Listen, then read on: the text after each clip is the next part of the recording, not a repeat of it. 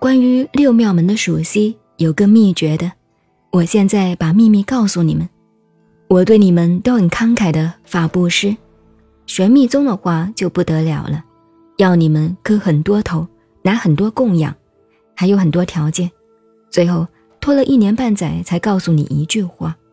我不是这样，我能够知道的，过去祖师们留下来的，也是天下人的。如果让我知道了。我很不客气的，一定把它公开。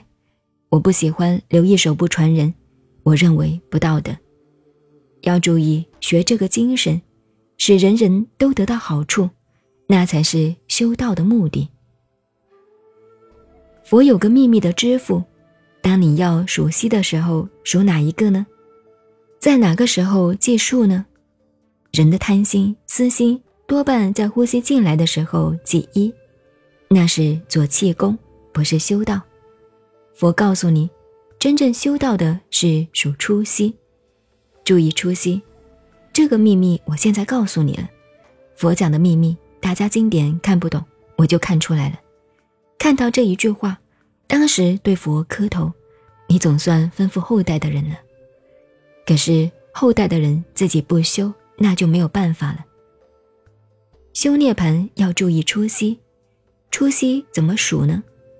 当你的气进来再出去的时候，你要把所有的一切，连生命、一切烦恼、一切病痛、一切东西跟着出息放出去。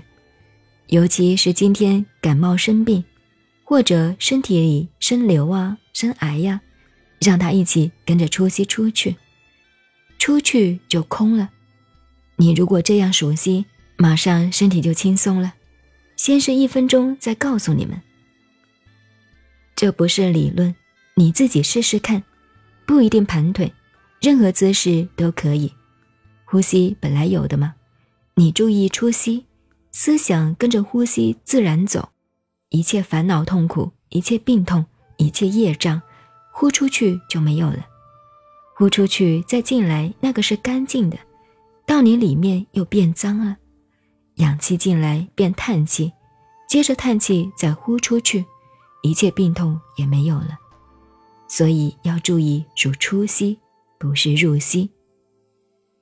一般练气功修道的，准备练功时先吸一口气闭起来，那是找死啊！练武功的更有这个毛病，我看到许多练少林功夫的也有这个毛病，最后还是要出去的嘛，最后。嘿的一声，气出去才发生力量吗？一般人因为不懂，就拼命吸一口气闭住。真正空的力量比有的力量大，穷人比有钱人狠，对不对？所以你气进来保持住，那就不对了。